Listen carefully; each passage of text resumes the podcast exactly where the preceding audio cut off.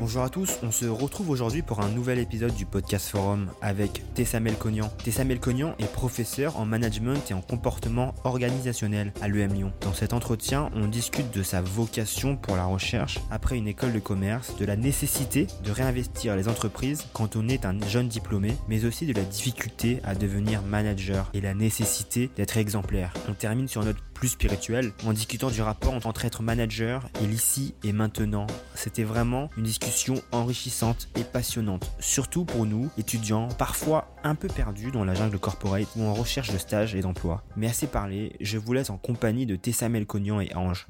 Bonne écoute. D'accord.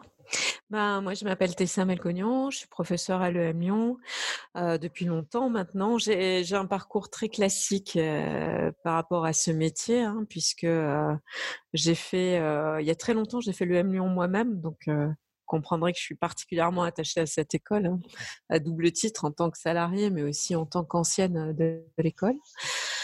Ensuite, j'ai fait de la psychologie clinique et puis j'ai fait mon doctorat en management. Euh, voilà, j'ai eu ma thèse et je suis rentrée euh, à l'EM Lyon après un temps à l'université à l'étranger.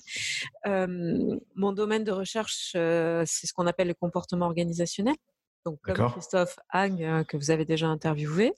Donc, nous, ce qui compte dans nos recherches, c'est mieux comprendre euh, les drivers du comportement humain, c'est-à-dire mieux comprendre pourquoi les êtres humains se comportent d'une certaine manière quand ils sont dans un groupe, notamment au travail.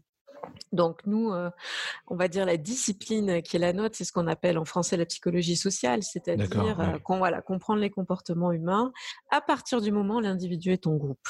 Parce que vous savez comme moi qu'on a tendance à avoir des comportements assez différents quand on est tout seul de quand on est en groupe. Donc voilà un mmh petit peu ce Qu'est-ce que c'est qu'il y a derrière cette question de organizational behavior ou ou comportement organisationnel en français?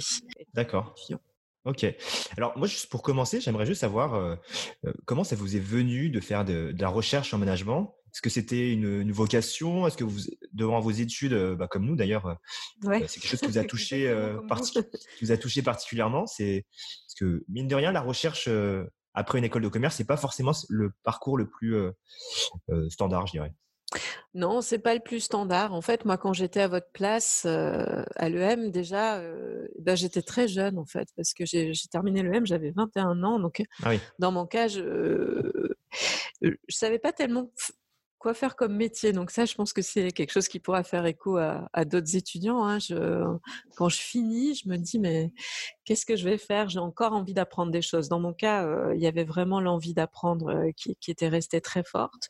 Euh, j'avais fait des stages, j'avais fait une, une majeure en finance d'ailleurs à l'époque, donc, mais j'avais une mineure en, comportement humain déjà. J'étais très intéressée par le comportement humain. Je me disais, qu'est-ce qui amène les gens à, avoir des comportements aussi dingues par moment ou, aussi extraordinaires à, d'autres moments? Donc du coup, quand j'ai fini le Lyon, j'ai quand même fait un DEA en même temps que je faisais de la psycho. Et après, j'ai travaillé dans le monde du conseil. Donc ça, c'est un métier que j'ai aimé, conseil en organisation, donc qui était déjà très lié au comportement humain. Hein. Mais dans mon expérience personnelle, hein, je précise tout de suite, j'ai été à certains moments un peu gênée sur le plan humain parce que le cabinet dans lequel je travaillais était était très intéressé de, répondre aux enjeux qu'il jugeait être des enjeux de direction et, ils n'étaient pas toujours OK pour remonter un certain nombre aussi de vécus d'individus tels que moi je les percevais en, tant que consultante avec eux. Donc on n'était pas toujours 100%, je dirais, raccord sur, sur ce qu'il fallait qu'on voilà qu'on partage, qu'on fasse remonter, qu'on dise. Euh. Et euh, du coup, euh, quand ils ont déménagé sur Paris, moi je me suis dit je ne vais pas les suivre. Et du coup, c'est à ce moment-là que je me suis dit ben pourquoi pas faire un doctorat. D'accord. Parce qu'au fond, c'est c'est pour suivre l'étude des comportements humains, mais avec moins de pression, on va dire, de satisfaire un client avec tout ce que ça peut vouloir dire.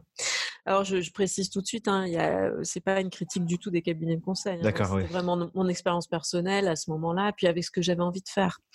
Je comprends aussi qu'à plein de moments, c'est compliqué de remonter l'exact vécu des salariés à tous les moments, dans, à toutes les directions. Donc, euh, Donc finalement, j'ai fait ce, j'ai fait ce, ce doctorat. Je l'ai fait en travaillant pour une entreprise qui mettait en place un 360 degrés. Donc moi, je suis toujours restée dans l'entreprise. Hein, c'est pas, je me suis jamais mise derrière des bases de données et j'ai beaucoup aimé la liberté intellectuelle qui a été la mienne à ce moment-là. C'est parce que je pouvais vraiment tout dire. Et c'est l'avantage d'être un chercheur en fait c'est qu'effectivement, on ne dépend pas de la réaction du client par rapport à ce qu'on dit. Donc, quand, quand vous êtes quelqu'un comme moi pour qui bah, la liberté de penser et de, de partager est importante, bah, je me suis mieux sentie dans ce, dans ce fonctionnement-là. Et après, euh, bah, j'ai eu la chance de rentrer à l'EM et, et d'y être très très bien. C'est-à-dire de pouvoir à la fois euh, avoir plein de moments de compréhension. Je travaille avec énormément d'entreprises et en même temps une véritable liberté de parole. Donc, c'est ça, moi, qui m'a amené à ce métier. D'accord. Liberté de pensée, liberté de parole. En tout cas, vous avez euh, suivi vos valeurs, en tout cas. Ouais, oui, mes, mes, mes, propres motivations, en fait. Hein, apprendre, partager, euh, discuter, en fait. Et c'est vrai que c'est plus facile de discuter en tant que chercheur que de discuter en tant que salarié, effectivement, d'une organisation qui, elle, dépend. Euh, et encore, je dis ça, mais il y a plein de très grands cabinets aujourd'hui qui emploient plein de chercheurs. Et je pense Boston Consulting Group ou autre, et, c'est exactement ce qu'ils cherchent à offrir à leurs clients aujourd'hui. Est-ce que euh, vous fixez un but à travers vos recherches, euh, humains ou n'importe quoi ouais, Oui, bien sûr. qui vous booste Ouais, moi, effectivement, j'ai. Euh, j'ai une certaine croyance en l'être humain. Hein. Évidemment, je pense qu'en tant que chercheur, déjà, on ne fait jamais de la recherche par hasard, c'est-à-dire les sujets qu'on choisit sont toujours des sujets qui sont importants pour nous. Je pense pas qu'on puisse trouver, moi ça fait 20 ans que je fais ce métier, je pense pas qu'on puisse trouver 20 ans de motivation et de plaisir comme moi j'ai la chance d'avoir dans mon métier si ça répond pas à quelque chose d'intérieur. Alors, euh, c'est vrai que je vous ai pas parlé de mes spécialités de recherche, mais moi, je travaille beaucoup sur la notion d'exemplarité et de justice au travail. Pour moi, c'est très important. Euh, je, je, je, crois, je crois à ces dimensions pour euh, faire vivre des collectifs. Si je travaille avec le monde militaire, euh, depuis très longtemps, c'est parce que, euh, à mes yeux, c'est une organisation qui incarne le plus, on va dire, euh, la mise en place d'enjeux d'exemplarité, de justice dans sa manière d'être organisée. donc moi je trouve que c'est très inspirant pour les entreprises actuelles, donc c'est pour ça que je fais ça. Et je travaille aussi beaucoup sur la notion de gestion du stress parce que je pense que le défi du 21e siècle, ça sera de rester en bonne santé en travaillant. Ça, ça va être un enjeu humain. Moi, que je dis écologique avec mes étudiants, c'est-à-dire en fait la rupture écologique de la planète, nous la vivons à notre niveau individuel. C'est-à-dire on est à la limite de nos ressources écologiques quand on travaille aujourd'hui. Mmh. Les gens sont très fatigués, euh, ont beaucoup de mal à réguler leurs émotions. Vous avez pu en parler avec Christophe et on est très proche sur ces sujets-là. Euh, ont beaucoup de mal à combiner vie de famille, vie professionnelle, non pas parce que c'est dur, mais parce qu'ils sont épuisés. Donc voilà, donc effectivement, moi je crois à ça et je crois aussi à une chose très importante à partager avec vous, en fait, c'est que je crois que les entreprises, elles ont plus que jamais besoin de gens qui vont être des gens qui, vont être forts, en fait. Mmh et quand je dis forts, c'est pas qu'ils sont nés forts, c'est qu'ils vont porter des valeurs et qui vont répondre aux exigences de la situation avec courage avec panache. Et euh, il y a beaucoup de choses à faire et il faut que absolument que tous les étudiants m'entendent. il faut absolument pas déserter l'entreprise. Il faut la réinvestir et il faut en faire un lieu où on peut être fier de ce qu'on fait. Et non pas un lieu où presque on a honte et on dit ah ouais c'est capitaliste ou c'est du bullshit job. Non, il y a des millions de personnes qui ont besoin d'avoir des bons managers et des bons ouais. Et il faut qu'on y aille. Et il faut qu'on y aille tous ensemble avec euh, du collectif, du respect, de l'exemplarité et surtout du courage. Parce que là, ce qui nous attend dehors, c'est la reconstruction d'un monde quand même. Ouais. Et, et, justement, quand nous, euh, on parle avec nos camarades, c'est vrai qu'il y a une sorte de, de crise de vocation euh, concernant pour être manager. Est-ce que vous, vous l'expliquez? C'est générationnel peut-être C'est peut-être notre génération qui a du mal. Est-ce que c'est un problème structurel des entreprises aujourd'hui? En fait, c'est une combinaison de plusieurs éléments.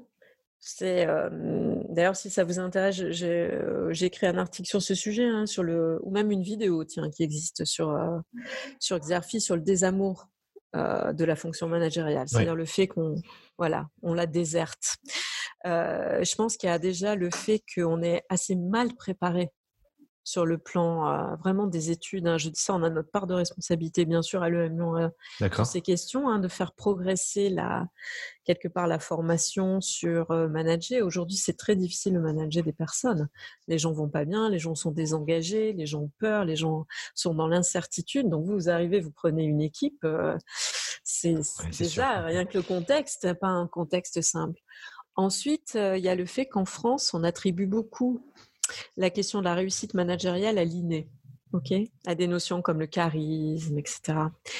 Et ça, c'est complètement faux sur un plan scientifique, hein, ça c'est sûr et certain, mais c'est surtout un gros problème parce que les gens n'ont pas forcément envie de prendre ce risque narcissique.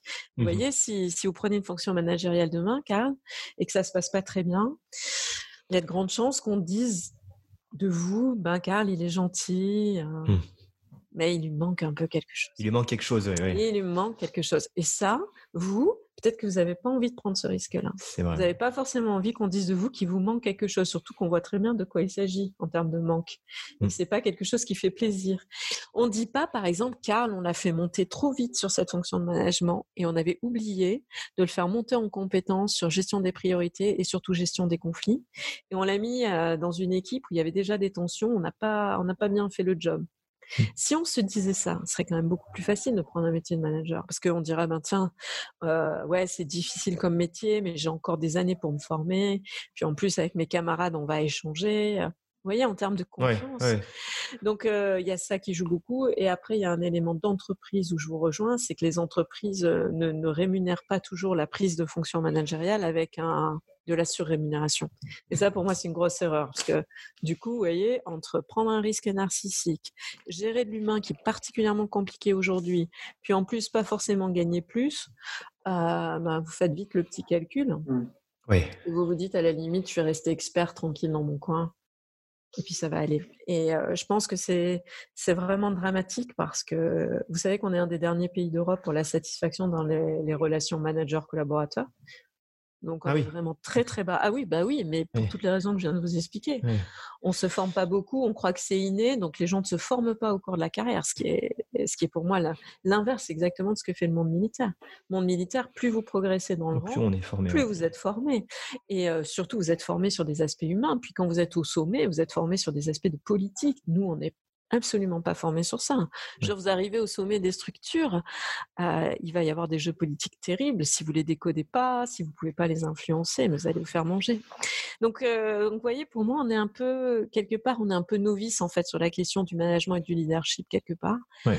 Et ça, ne doit pas nous étonner parce que tout le long du XXe siècle, le modèle taylorien, il reposait en fait sur un rôle du manager qui était très limité, qui était un rôle de contrôleur en fait. Mmh donc, quelque part, euh, tout ce dont on vient de parler, comprendre l'humain, le gérer, l'emmener, partager une vision, gérer le stress des collaborateurs, ce n'était pas des questions du XXe siècle. Par contre, c'est définitivement des questions du XXIe. D'accord.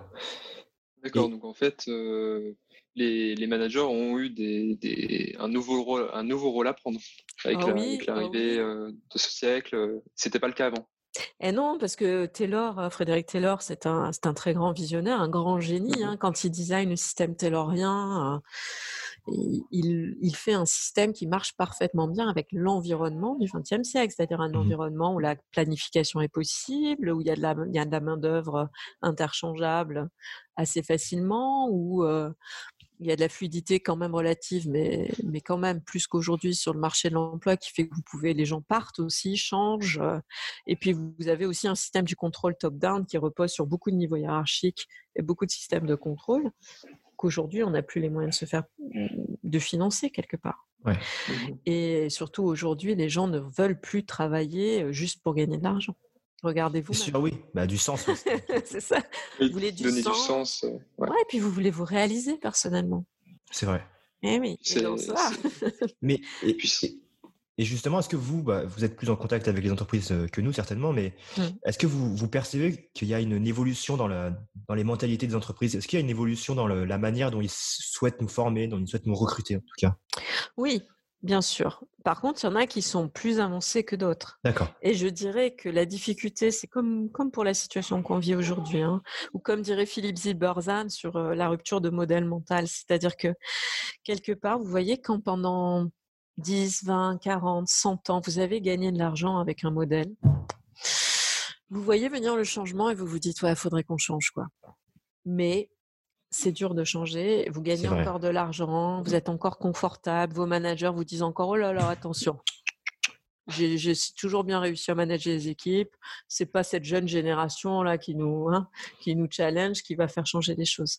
Par contre, il y a plein d'autres entreprises plus petites, plus jeunes ou qui ont frôlé des ruptures, qui ont eu elles à changer. Et euh, quelque part, Google, ça a beau être un modèle dont on nous rebat les oreilles, n'empêche que quand ils sortent de Stanford, ils se disent, nous, on va faire un autre modèle social d'engagement. Et oui. Et eux, ils n'avaient pas de passé. Donc, ils repartent, ils reconstruisent ça. Donc, vous avez plein de startups, plein d'entreprises, mais aussi plein de PME hein, qui ont bougé dans ce sens aujourd'hui. Hein. C'est peut-être les grands groupes qui ont le plus de mal. Justement, c'est ce que j'allais dire, c'est que, bon, personnellement, j'ai fait un stage en startup, donc euh, c'est peut-être un mmh. milieu que je connais plus que les grands groupes, justement parce que ça me faisait peur aussi. Euh, ça me fait toujours peur d'ailleurs, les grands groupes. Mais dans les startups, on a plus cette notion de, en tout cas, le, le manager a, la enfin, c'est beaucoup moins vertical en tout cas. Il y a quelque chose de très horizontal et de, il y a beaucoup plus de responsabilités, on est beaucoup plus autonome. Et contrairement à ce que j'ai pu entendre, alors là, c'est des on dit par mes camarades qui étaient en grand groupe, ce qui est diamétralement opposé à ce qu'on vit en startup. Ben oui, mais vous voyez, c'est un historique. C'est-à-dire, c'est tout dépend d'où vous venez. Si, si vous n'avez pas de passé, que vous, vous commencez, vous vous dites avec quoi on va construire ça, vous êtes que des jeunes, on imagine bien que le modèle de la start-up, d'ajustement mutuel, d'horizontalité, transversalité, d'engagement, va se mettre en place assez facilement.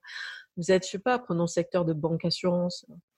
Ça fait des des centaines d'années pour certains que vous gagnez plein d'argent euh, avec des modèles très top-down, euh, très avec des, syndicats qui demandent beaucoup de conditions, d'amélioration de conditions de travail, mais pas forcément de réflexion autour de de nouvelles façons de repenser le travail. C'est mmh difficile de changer dans ces cas-là. Il faut un grand courage. Il faut un leader visionnaire, il faut quelqu'un qui emmène. Et puis même, vous voyez, même les gens peuvent être réticents à changer, même quand c'est pour leur bien. Et ça, la recherche nous montre, malheureusement. On a beau savoir que quelque mmh part on serait mieux avec plus d'autonomie, plus de sens, euh, on serait plus épanoui, il n'empêche qu'on a toujours peur de quitter ce qu'on connaît. Donc c'est pour ça que les grands groupes, ils sont dans cette transition. Et il va falloir aussi des jeunes comme vous pour les aider à, faire la transition. Dans le respect de la dignité humaine et aussi de toutes ces choses-là, évidemment. En fait, on est dans un moment charnière. En fait, Exactement. Très bien. Ok, d'accord. Et on a, on a parlé, vous avez parlé tout à l'heure d'exemplarité. Euh, moi, j'ai juste deux questions par rapport à ça. C'est quoi être exemplaire aujourd'hui? Et justement, je trouve que c'est. Est-ce que c'est pas dangereux de vouloir toujours être exemplaire, de voir toujours plus? Vous avez parlé de santé. Moi, je pense tout de suite au burn-out, euh, etc. De, surtout qu'on est une génération qui est très sensible à ce burn-out-là. Donc, c'est pas dangereux justement d'être, de vouloir toujours être exemplaire alors, c'est une très bonne question parce qu'en fait, tout va dépendre de la définition qu'on donne. Euh, si l'exemplarité, c'est incarner la perfection, alors on est déjà mort. C'est même pas la peine de, même pas la peine de se lancer dans le projet. On est déjà épuisé. Euh, je connais déjà le résultat de ça. C'est tout le contraire, en fait, de la perfection, l'exemplarité. Et c'est pour ça que c'est important qu'on la discute. L'exemplarité, c'est très simple. C'est juste demander à ses équipes que ce que soi-même on s'astreint à faire. C'est-à-dire que je vais vous demander de coopérer, de vous engager dans ce changement, d'adopter des nouveaux comportements. Et eh ben moi, il faut que je les adopte, ces nouveaux comportements. Si je le fais pas, peut-être que vous pouvez avoir envie d'essayer pour me faire plaisir parce que je suis une fille sympa et que j'ai toujours été là pour vous. Mais très vite, si ce sont des comportements un peu coûteux à mettre en place, euh, qui vont questionner la confiance en vous sur la, capacité à y arriver, vous savez pas. Euh, si moi je le fais pas, ça va vous poser un problème très vite. Donc en fait, l'exemplarité, c'est simplement de ne pas demander aux autres de faire quelque chose que vous ne faites pas vous-même. Et c'est cette idée d'être dans le même bateau. Vous voyez? C'est pour ça mmh que chez les militaires, c'est quelque chose qui est plus incarné. C'est-à-dire que quand vous partez en mission, si le chef de la mission il vous dit les gars, allez-y, allez au feu, hein mais moi je vous attends derrière l'arbre avec la radio et puis je vais voir comment ça se passe. Est-ce que les gens vont aller risquer leur vie? Est-ce que les gens vont tout faire pour sauver leurs camarades en risquant leur propre vie? Jamais. Donc, vous voyez, pour moi, c'est très simple l'exemplarité et c'est pas sur tout. Là, j'insiste. Mmh c'est sur les quelques comportements clés qu'il faut qu'on mette en place. Je vous donne un petit exemple de ce que de ce que moi je vis et peut-être d'autres autour de vous vivez. On est confiné en famille. Une famille plus ou moins grande en fonction de, ces situations. Et euh, un des enjeux majeurs pour bien vivre ce confinement, c'est réguler ses émotions. Un minimum. Donc ça, je renvoie à Christophe Hague et tout son, son travail super.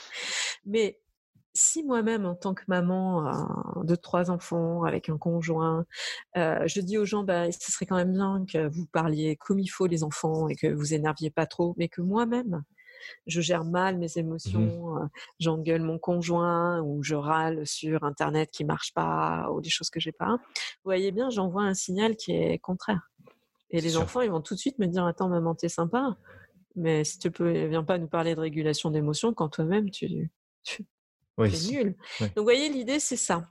Donc, c'est pas dangereux dans ce sens-là. Au contraire, c'est même redonner un peu de, de panache à ce que vous faites, en fait, au mmh travail. Ah ouais, on est dans le même bateau, on s'astreint aux mêmes enjeux et on y va ensemble. Et vous voyez, moi, je travaille avec beaucoup d'entreprises en France aujourd'hui qui ont beaucoup de mal à avancer sur la notion de droit à l'erreur. Les entreprises sentent bien qu'il faut permettre plus de droit à l'erreur pour qu'il y ait plus de créativité, euh, qu'on soit plus capable d'être dans l'essai-erreur plus rapide. Et en même temps, ils n'y arrivent pas.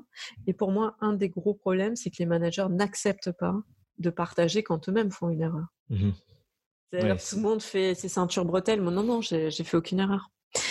Et, euh, et, là, pour moi, l'exemplarité dans le droit à l'erreur, elle est fondamentale. Si un manager peut dire, vous voyez, à ce moment-là, moi aussi, j'ai ma part de responsabilité dans ce qui se passe. Je fais une mauvaise analyse de la situation, je prends la décision trop vite ou j'écoute pas les remontées, s'il peut faire ça, pour moi, il va, je sais pas, augmenter de 75% la probabilité que mmh demain, un autre de ses collaborateurs va faire un essai et va prendre le risque. Donc, en fait, c'est très, très simple. L'exemplarité, on le connaît depuis toujours. Hein, c'est pas, j'ai rien inventé. La seule chose que je dis, c'est que plus l'incertitude est forte sur ce qu'on doit faire, plus on va chercher dans notre entourage quelqu'un qui incarne les comportements qui sont attendus de nous. S'il n'y a personne autour de vous, vous ne le ferez pas. Très peu de chances que vous le fassiez. Mmh Et donc euh, aujourd'hui, dans, le paysage de l'entreprise, on est plutôt, plutôt positif, plutôt négatif, on est plus vers euh, la bonne attitude vis-à-vis de l'exemple ou il y a encore du mieux bah, je, pense que, je pense que vous voyez bien que, que c'est la question, y compris que, que le président Emmanuel Macron se pose lui aussi sur la question de mmh l'exemplarité. Je pense que c'est une question à laquelle il est sensibilisé. Je pense qu'il cherche à redorer l'image de l'exemplarité des membres du gouvernement. Hein. Il y a une loi de moralisation de la vie publique. Euh, il est... Et en même temps, il est aussi, euh, je pense, confronté à un problème de ressources. Hein. S'il sanctionne tous les gens qui ne sont pas exemplaires, peut-être qu'il a il y a un petit problème de, voilà, de personnes. Mais je crois que c'est un vrai sujet pour le gouvernement. Je crois que c'est un vrai sujet pour la société dans son ensemble. Et surtout, c'est un vrai sujet pour nous. C'est-à-dire que nous, on n'a plus envie de travailler euh, avec un patron qui est, dont le comportement est à, à l'inverse de ce qu'il nous demande. Mmh. Et euh, c'est pour ça que je, moi, je me suis beaucoup inspirée du monde militaire, mais il y a beaucoup de PME aujourd'hui françaises euh, qui, qui, qui, sont très peu connues, mais qui, qui, connaissent une forte croissance et dans lesquelles les dirigeants incarne un exemple à toute épreuve. Hein. Sur le sujet un peu controversé, par exemple aujourd'hui du coronavirus, mmh euh, j'ai en tête plusieurs dirigeants d'entreprises dont les collaborateurs continuent de travailler parce qu'ils produisent des biens de première nécessité. D'accord. Eh ben, il y a des dirigeants qui, euh, même si c'est un risque, continuent d'aller eux-mêmes tout seul, hein, en respectant les gestes barrières, etc., mais sur le site pour aider les collaborateurs à mmh vaincre la peur, à continuer de travailler et à continuer de produire. Donc là, l'exemplarité, vous voyez, elle est, elle est, pas simple, simple à déterminer. Est-ce que l'exemplarité, c'est rester chez soi? Est-ce que c'est aller avec les équipes? Ben voilà, être dirigeant aujourd'hui, c'est résoudre ces problèmes compliqués et choisir des options. Mais justement, bon, c'est peut-être un peu extrême de, penser ça, mais cette recherche de, l'exemplarité, cette exigence même que, demande l'exemplarité, ça peut pas amener, dans des cas extrêmes, à un certain management de la terreur, de management de la peur, euh, parce que au final, si mon manager est exemplaire et que je ne suis pas, je ne suis pas je ne suis pas son exemple. Euh, d'un côté, il aura toutes ses excuses pour euh, pouvoir ensuite me renvoyer, pour ensuite j'ai envie de vous dire, il a déjà tous les moyens de le faire sans ça, en fait. Mmh Quelque mmh part, l'exemplarité, le danger que moi j'y vois, c'est quand elle est moralisée. D'accord. Quand elle devient moralisatrice. Vous voyez ce que je veux dire? C'est quand mmh je commence à vous parler de vous, ce que vous devriez faire, et que c'est pas bien, et que je commence à convoquer des idées du bien et du mal, et que je commence à vous dire ce que vous devriez faire. Là, c'est très dangereux. Et c'est intéressant parce que j'entendais André Comte-Sponville dire voilà, ça c'est être moralisateur, hein. c'est-à-dire mmh c'est vous parler à vous de ce que vous devriez faire, de ce qui serait bien moralement, alors que la morale, c'est pour moi.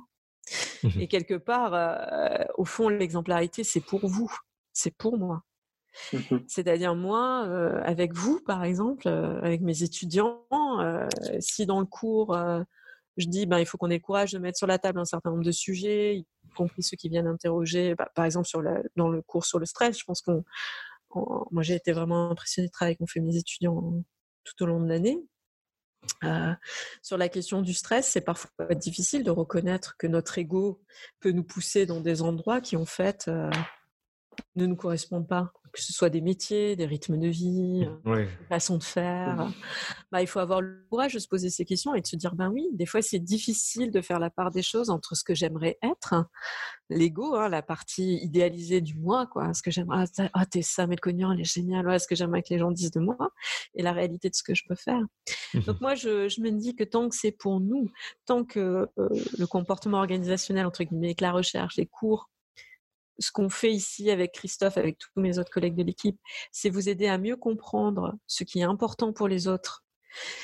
Et c'est pas vous faire la morale à vous. Donc oui, là où moi je vous rejoins, ce qui serait dangereux dans l'exemplarité, ça serait l'injonction de la perfection et de la moralisation du comportement. C'est absolument pas ça. C'est juste de vous dire que soyez conscient d'une chose par contre, qui est assez lourde à porter hein, très objectivement, c'est que quand vous serez manager, tout le monde va observer votre comportement. Ouais. Vraiment. Mmh et voire même, ça va être lourd à certains moments. C'est-à-dire que vous aimeriez que les gens vous ignorent un peu, quoi, pour justement être tranquille un peu aussi mmh dans nos défauts, dans les trucs qu'on fait mal. Par contre, si vous savez que vous êtes un être humain au même titre que tous les autres et que donc vous ferez des choses bien et des choses moins bien, et que vous pouvez vivre avec ça, et que vous pouvez expliquer aux équipes que oui, il y a des choses que vous faites pas bien, mais que par contre, sur l'enjeu de la coopération, c'est important qu'on s'aligne, que si faire preuve de courage, par exemple, sur entreprendre des nouvelles choses, c'est important, bah, vous y allez. Bah, là, vous allez être exemplaire. Et là, je mmh. vois moins le danger pour vous. Vous pouvez échouer et ça sera difficile, mais les échecs, ça fait partie de la vie et il faut qu'on fasse avec. Voilà, donc non, j'ai plutôt confiance que, que c'est plutôt quelque chose de porteur, y compris dans le sens de ce que vous faites. C'est-à-dire qu'au mmh moins, vous, quand vous vous regardez dans la glace tous les matins, ben, vous êtes OK. J'ai envie de dire que c'est peut-être ça le plus important aussi. J'ai une question aussi, euh, je vais peut-être un peu loin aussi, euh, pareil que Karl, mais est-ce que ce serait pas un peu euh, paternaliste comme, comme attitude d'être exemplaire? C'est un peu comme bah, la famille, le, père de famille, la mère de famille qui va montrer l'exemple à ses enfants et que finalement on irait vers, vers une infantilisation des, des, employés qui sont sous le manager? Ben, je pense que c'est l'inverse en fait. Mmh C'est-à-dire que je pense que l'exemplarité, c'est l'inverse de l'infantilisation. Parce qu'en fait, moi, je me place dans le même groupe que vous quand je suis exemplaire. Je dis pas, ben vous, Ange, ça serait bien de progresser un petit peu. Vous voyez? Genre, moi, je vous parle de haut et vous, vous êtes en bas. Et je vous dis, tu vois, là, moi, en termes de comportement managérial, il faudrait que tu laisses plus d'autonomie à tes équipes. Alors que moi, quand vous me parlez, par exemple, je dis non, je te coupe tout de suite là. C'est moi qui, qui sais où est-ce qu'on va, comment on va faire. Donc vous voyez, je, trouve que c'est l'inverse justement. Quand vous êtes top-down, euh, quand vous êtes dans l'injonction justement que les autres, des comportements que les autres doivent adopter, vous êtes dans une situation de d'infantilisation. Par contre, mmh quand vous vous incarnez ce qu'il y a à faire avec les autres, vous faites partie de l'équipe et vous n'êtes pas au-dessus de l'équipe. Vous voyez ce que je veux dire? Mmh Vous voyez la différence? Et justement, je pense que plus vous incarnez, moins vous avez besoin de dire, en fait. Je pense que plus vous avez besoin de dire, et moins, en fait, vous faites.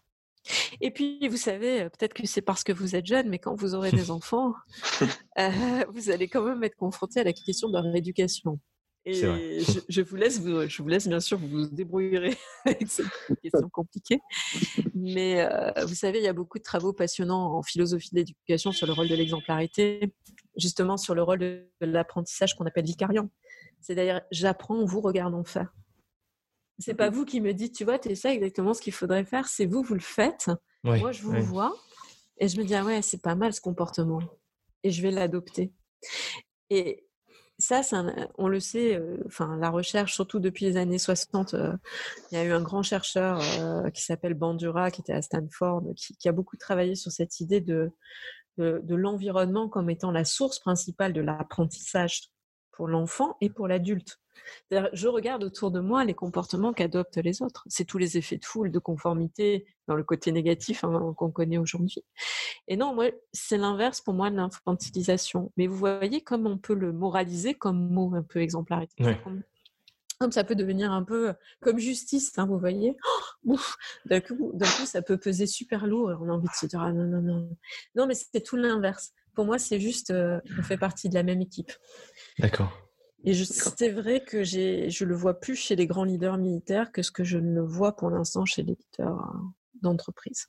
Mais il y en a, il y en a dans l'entreprise. Mais c'est vrai que le, parallèle avec le monde militaire est assez frappant, euh, mais il y a quelque chose, je pense, qui est fort aussi dans le monde militaire, c'est qu'ils sont face à la mort, face au danger immédiat.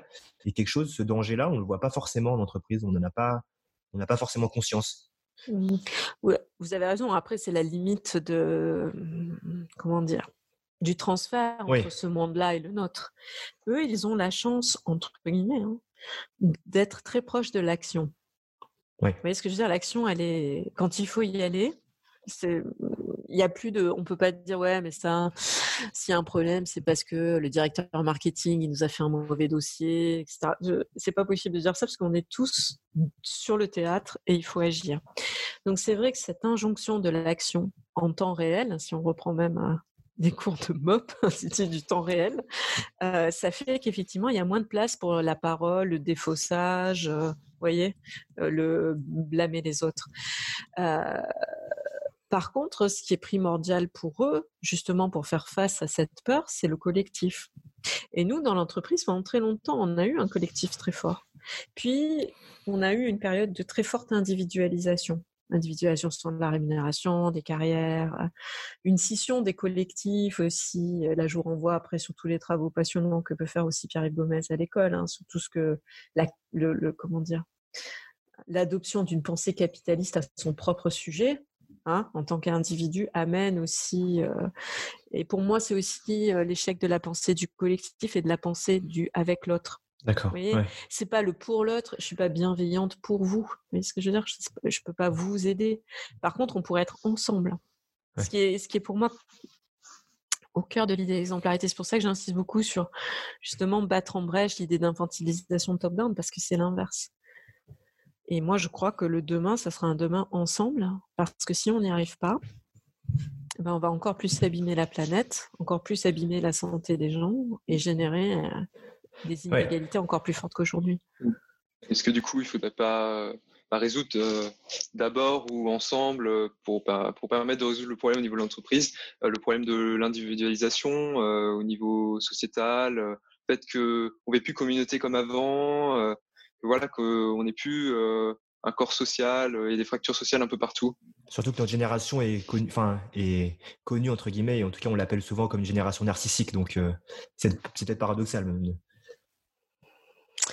Oui, mais c'est pas parce qu'effectivement, sans doute qu'un peu les outils de votre génération, de la mise en scène du soi que vous partagez. Hein, c'est vrai que nous, avec Christophe, quand on était jeunes, on, on pouvait se prendre en photo et mettre la photo dans le couloir du lycée, mais je veux dire, ça s'arrêtait là.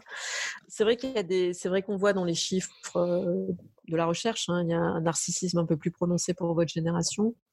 Après, pour moi, vous restez des êtres humains comme nous. Vous êtes plus jeunes, vous êtes nés euh, dans un contexte qui est un peu différent du nôtre. Vous avez vu vos parents souffrir aussi dans le monde professionnel. Vous avez vu la rupture euh, du modèle de l'ascenseur euh, social. Hein. Aujourd'hui, on sait très bien que même si vous êtes les mieux placés en étant diplômé d'une grande école comme le Lyon, la carrière, la notion d'ascension, tout ça, c'est sont des notions qui n'existent plus vraiment en fait, hein, ou en tout mmh cas pour un tout petit nombre d'individus aujourd'hui.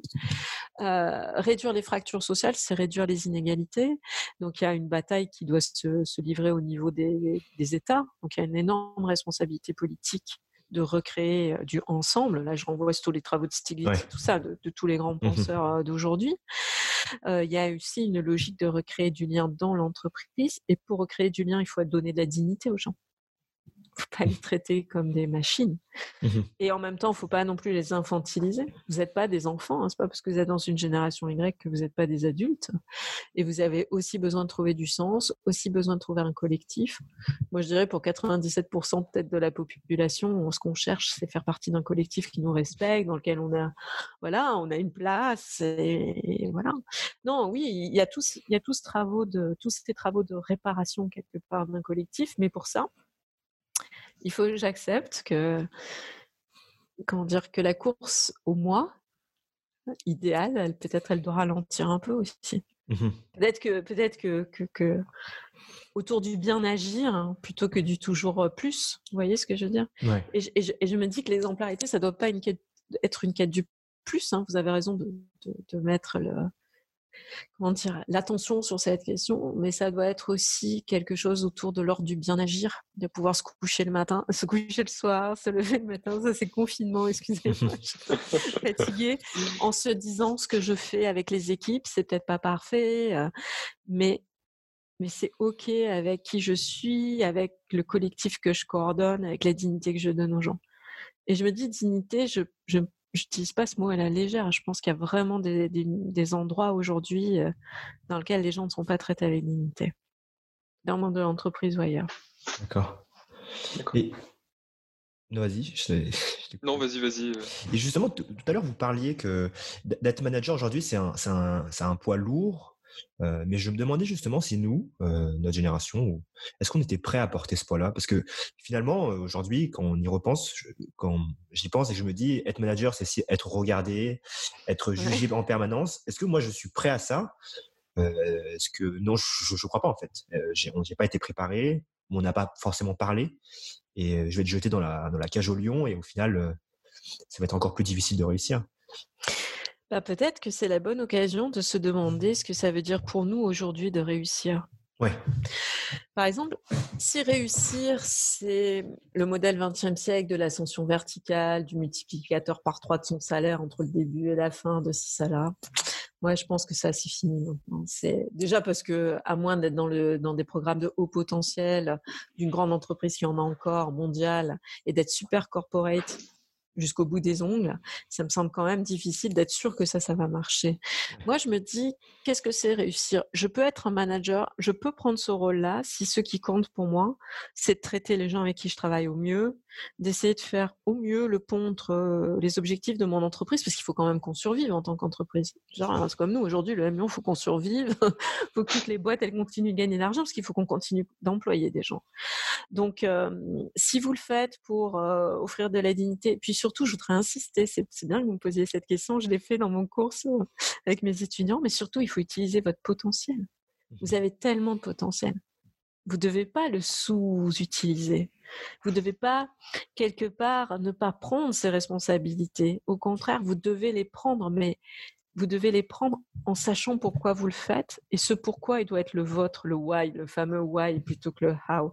Mmh moi, si je le fais, je le fais parce que le collectif, j'y crois, parce que je pense qu'ensemble, on est plus fort que tout seul et parce que je pense qu'on peut trouver un compromis entre une forme d'efficacité capitalistique, entre guillemets, et une forme d'efficacité collective.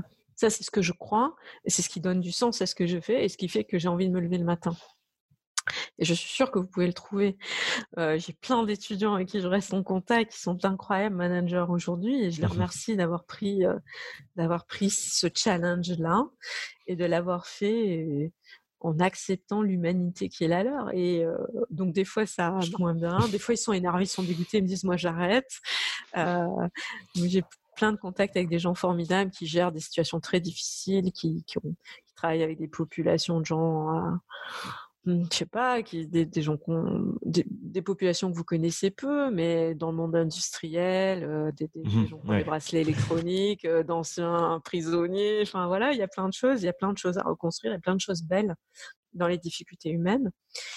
Donc, euh, donc au contraire, je pense que oui, c'est dur, mais vous devez être d'autant plus fier et ça doit d'autant plus vous donner du sens. Et très honnêtement, je ne sais pas ce que vous en pensez, mais plus que jamais, il faut qu'on reconstruise ce monde. On ne peut pas le laisser partir encore plus loin.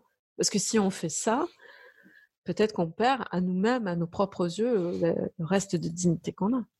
Mmh Et vous avez dit tout à l'heure qu'on était forcément un, peu mal préparé à l'entrée justement dans ce monde managérial. Là, vous en avez reparlé encore un peu. Et bah, comment on peut se préparer justement à entrer dans ce monde? Si vous avez des pistes de réflexion, parce que c'est une question quand même un peu dure, mais voilà.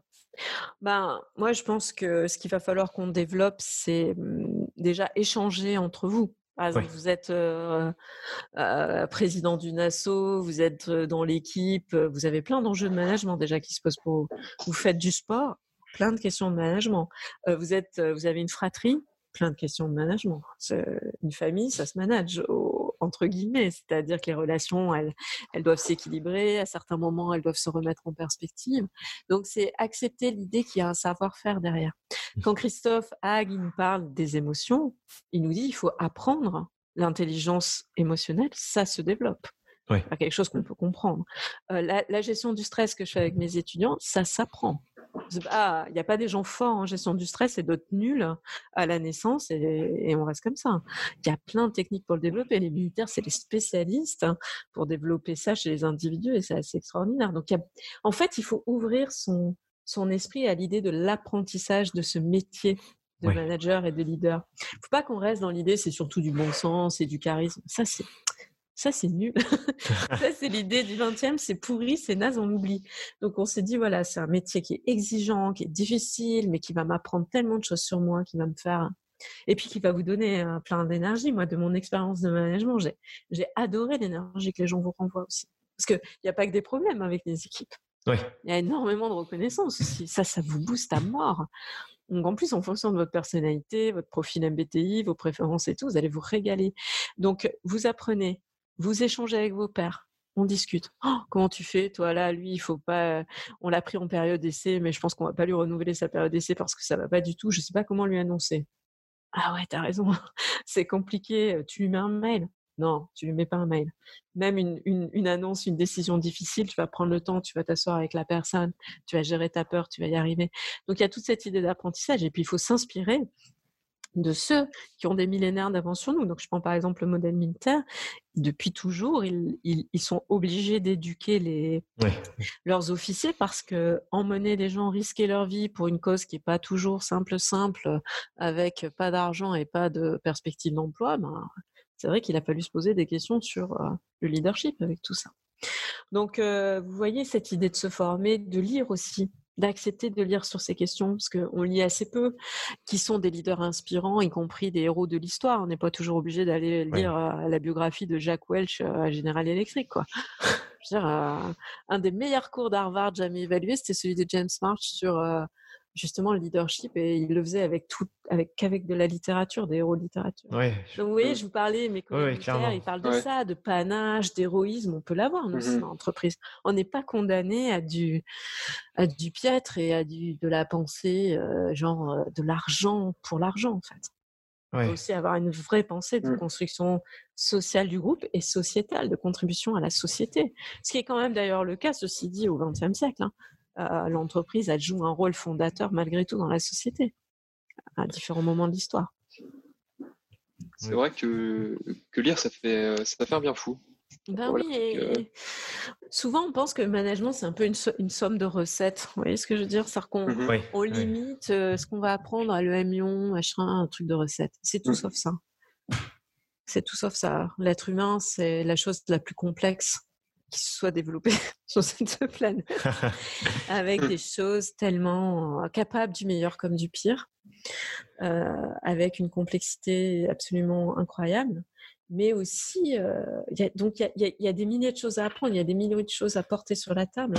Et je sais que quand on est jeune, c'est plus dur. Mais moi, en travaillant avec des managers, des dirigeants, c'est la question humaine qui revient au cœur des préoccupations. Donc vous pouvez encore mieux vous y préparer en le disant. Et puis peut-être aussi, euh, voilà, moi, je, mes collègues m'ont fait, euh, ils ont partagé, un, mes collègues militaires, un article sur le panache, c'est-à-dire le fait de pouvoir prendre des risques, risquer des choses, euh, essayer avec panache. Moi, j'aime cette idée. J'ai envie de vous la transmettre.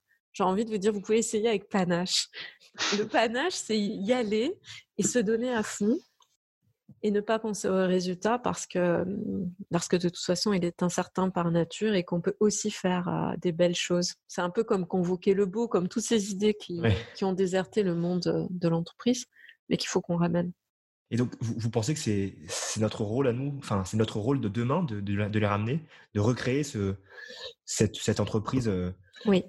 Et c'est pas que votre rôle à vous. Oui. C'est mon rôle à moi aussi. Mmh C'est-à-dire que c'est votre rôle à moi de me dire attends, t'es ça, l'exemplarité, euh, est-ce que tu nous pousses pas euh, aux confins Est-ce que tu veux pas infantiliser Toutes les questions que vous posez aujourd'hui sont toutes les questions auxquelles on doit trouver des réponses ensemble? Parce que personne n'a la solution. Moi, j'aimerais bien, hein, si j'avais la solution au problème humain dans l'entreprise, je serais très riche, j'aurais écrit plein de bouquins qui seraient vendus à des millions, etc. Mais je crois que, je crois qu'en fait, c'est ensemble qu'on doit construire, et forcément à hauteur humaine aussi. Il faut essayer, faut, faut accepter, mais si vous faites le pari de l'humain, c'est-à-dire le pari de la dignité, de la reconnaissance, mais aussi de l'exigence. Ça, je, le remets quand même, hein, parce que vous avez raison. Et faire attention à son exemplarité, c'est quand même une forme d'exigence. Oui, clairement. je ne vois pas comment vous pourriez trouver de la satisfaction dans votre métier au long cours, hein, parce que vous, vous commencez, moi j'ai 20 ans d'avance par rapport au temps où j'étais à l'EM à votre place. Si vous n'avez pas cette forme d'exigence, je ne suis pas sûre que vous aurez le plaisir, parce que le plaisir, la joie, je ne sais pas comment dire si je reprends l'émotion de, de Christophe Lajoie. C'est-à-dire se sentir aussi fier de ce qu'on fait, ça vient aussi du niveau d'exigence que vous vous mettez. Mmh Donc, vous voyez, c'est vrai qu'il ne faut pas qu'il soit trop au niveau d'exigence parce que ça, c'est inopérant. Mais il ne faut pas qu'il soit non plus absent, comme si, euh, vous voyez, comme si c'était un bullshit job. Voilà. J'ai eu beaucoup de PFE ces derniers temps sur ces sujets. Non, non, non, non, non. Au contraire, c'est notre mission ensemble de faire en sorte que oui, on puisse. Et puis, euh, pour ouvrir sur tous les grands dossiers de demain, euh, l'arrivée des robots, des machines, toutes ces questions, elles vont, elles, vont nous forcer à nous mobiliser. On peut pas. Voilà, il faut qu'on pense ça ensemble. Et vous avez un rôle majeur à jouer. Vous. en restant euh, dans l'entreprise, s'il vous plaît. Mais est-ce que euh, justement, c'est pas parce que tout est devenu très global, très vite, euh, qu'on s'est justement désintéressé du, du, local et de cet aspect de, de l'entre-soi, de la communauté? Est-ce que c'est pas une raison? Parce qu'aujourd'hui, bon, pense, je pense au marché de la Chine, on va penser au Brésil. C'est un peu dur de, de, rester confiné. Ouais. Eh bien, peut-être qu'on peut finir la conversation sur un peu euh, une question qui est plus spirituelle, au fond, l'ici et maintenant, euh, qui a toujours été au fondement de toutes les, les grandes spiritualités, toutes les grandes religions du monde. Hein. Comment ramener l'individu dans l'ici et maintenant? Ben, Effectivement, c'est de ça dont il s'agit et c'est d'autant plus difficile que j'ai à m'apporter, comme vous dites, le monde, euh, toute sa globalité, toute son abstraction aussi. Hein, côté très abstrait. C'est pour ça que je vous disais, les militaires, quelque part, à travers la, présence de l'action, c'est-à-dire le fait qu'ils soient mobilisés, y compris physiquement en fait, dans l'ici et maintenant, ça les aide. Nous, dans l'entreprise, on n'est pas souvent dans l'ici et maintenant. Aujourd'hui, là, tous les trois, on est un petit peu là. Voilà, que dans l'ici et maintenant, on a cette discussion. Euh, quand vous managez avec les équipes, vous êtes dans l'ici et maintenant. C'est pour ça que c'est un chouette métier aussi. Vous n'êtes pas que dans produire un PowerPoint, un énième PowerPoint que personne ne lira ou qui sera euh, utilisé pour des fins politiques de quelqu'un qui cherche. Voilà. voilà. C'est aussi pour ça que, c'est un métier chouette d'être C'est aussi parce qu'il est un peu dans l'ici et maintenant, qui nous ramène un peu mmh. sur les questions de base, de la dignité, du respect, de se voir, hein. voilà, de faire vivre un collectif. Ouais. C'est sûr. Ouais, c'est beau. C'est beau. Merci, merci, Ange pour, euh, pour nous ramener dans l'ici et maintenant. Vous avez Parce que ça, ça, me fait beaucoup penser depuis tout à l'heure à euh, un livre que, que Carlos aime bien, euh, Les Mémoires d'Adrien. oui, Les Mémoires d'Adrien, mais je, ça j'ai pensé à ça. Ouais. Ah voilà. Bah. Parce que voilà, c'est très, c'est voilà, je, suis en train de lire l'œuvre, l'œuvre noire de Marguerite Yourcenar en ce moment et c'est très, voilà, faut lire lentement, lentement, mais se concentrer sur l'essentiel, chaque mot, euh, un par un. Ça fait beaucoup penser à ça. Voilà, et puis je me dis, ça c'est extraordinaire, vous puissiez, euh, qu'au fond, notre conversation puisse se finir sur Marguerite Yourcenar, parce que je vous disais vraiment qu'on a besoin d'une inspiration, de panache, de courage.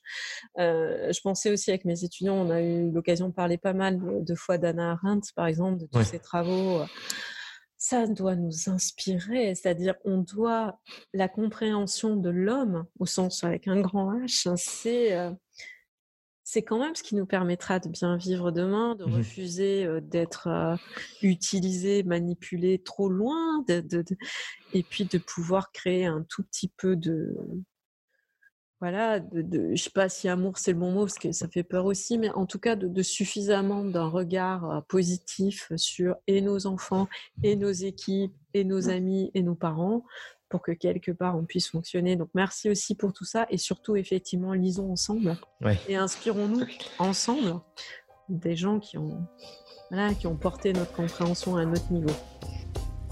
Merci de votre écoute, c'était Tessamel Cognan pour le Podcast Forum. On souhaite aussi remercier nos sponsors Mazer et Procter Gamble, sans qui tout cela ne serait pas possible. N'hésitez pas à partager ce podcast avec vos proches, abonnez-vous sur votre plateforme de podcast préférée. Pour le reste, on se retrouve sur tous les réseaux de Forum EM Lyon, Facebook, Instagram et LinkedIn. Allez, ciao